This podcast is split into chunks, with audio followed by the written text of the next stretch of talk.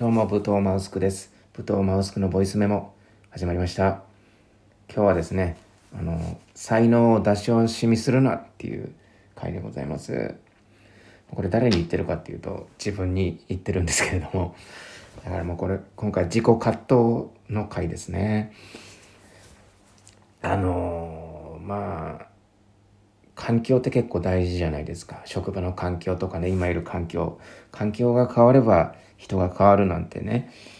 やっぱこう自分を変える三大要素なんていうふうにも言われてますよね。環境人間関係とかね、まあ、あと起きる時間を変えると本当に人は変わるよというふうに言われてるんですけれども。なんかその環境のせいで、まあ、あえてこれは環境のせいにしたいと思うんですけれども環境のせいであの特にあの私は環境の影響を受けやすいのでそれによってなんか自分に対してのダメージを与えてたというかその影響を受けて悪い方向に行ってしまってた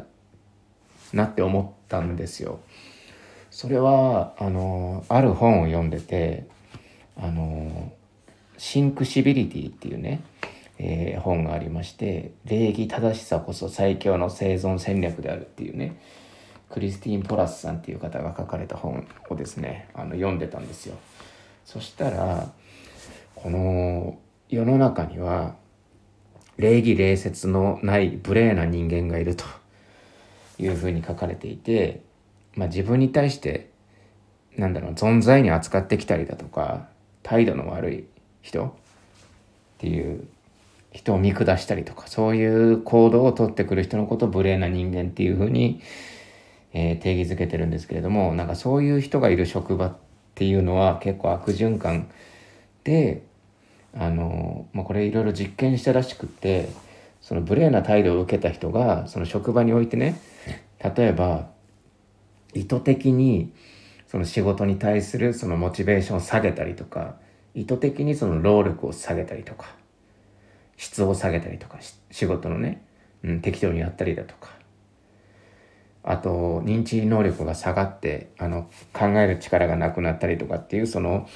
無礼な人がその職場に与えるなんだろうなそのリスクというかその害悪がひどいぞっていうふうに書かれてたんですよ。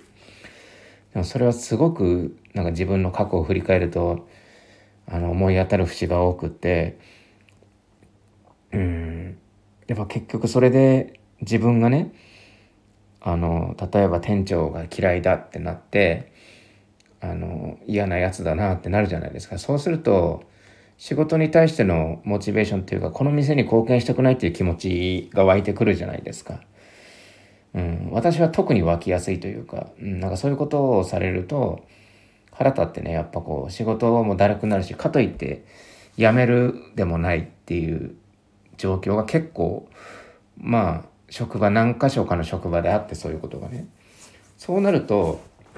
これはまあ相手に対してもまあもちろん良くないんですけど自分に対して一番これ良くないなって思ったんですよ。うん、でなんかそういうのが積み重なるとなんだろうなこう他人に対して信頼をできなくなるしなんか自分に対しても信頼できなくなるからなんかこうも才能を出し惜しみしてしまってるなってっていうそういう癖がついちゃってるなっていうふうにちょっと感じたんですね。うん、だからあのまあそれ気づけただけでもちょっとあの収穫だったんですよ。のと自分はもう本当に人に影響を受けやすいからもうそういう職場避けようっていうふうに、まあ、本当それこそ最近気づいて今ではまああえてそのなんだろうな結構真面目な職場というか周りの人は基本的にはちゃんと仕事をこなすで挨拶もできるとか、うん、そういう職場で働くようにしててまあちょっと空気悪いなっていう職場では働かないというか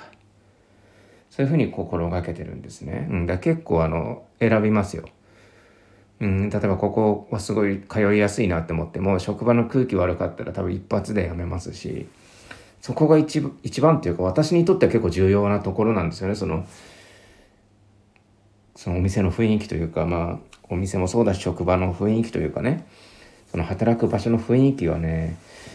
本当に大事だなって思いましたね。うん、まあ逆に言えばこれ自分の態度もすごく大事で私がねする行動というかこの無礼っていうのは連鎖するらしいんですよやはり。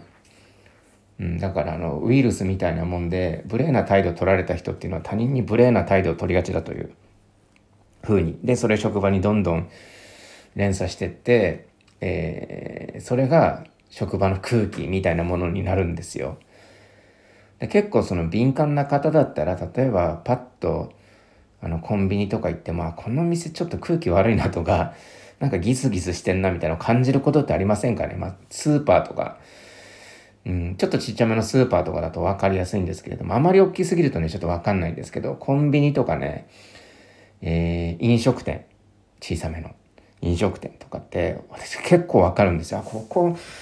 すげえ嫌な感じの店だなとか思うんですけれども、なんかそういうこ、そういう風になっちゃうんですよ、どうしても。それっていうのはやっぱ、おそらく無礼な人がいて、あの、空気が悪くなってしまうと。で結構その職場では当たり前のね嫌な上司がいてとかこう陰口あってとかっていうのはそういうのは当たり前にされてるんですけれども自分がそうその影響を受けずにね好きな仕事に対して邁進できるなら全然問題ないと思うんですけれどもそれによってちょっと見返してあなんかこの店のこと好きなのかなとかさそのこの店のことをために貢献できてるかなと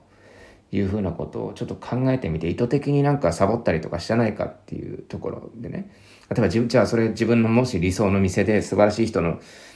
が働いてるところだと同じようなことすんのかって考えた時に、えー、それ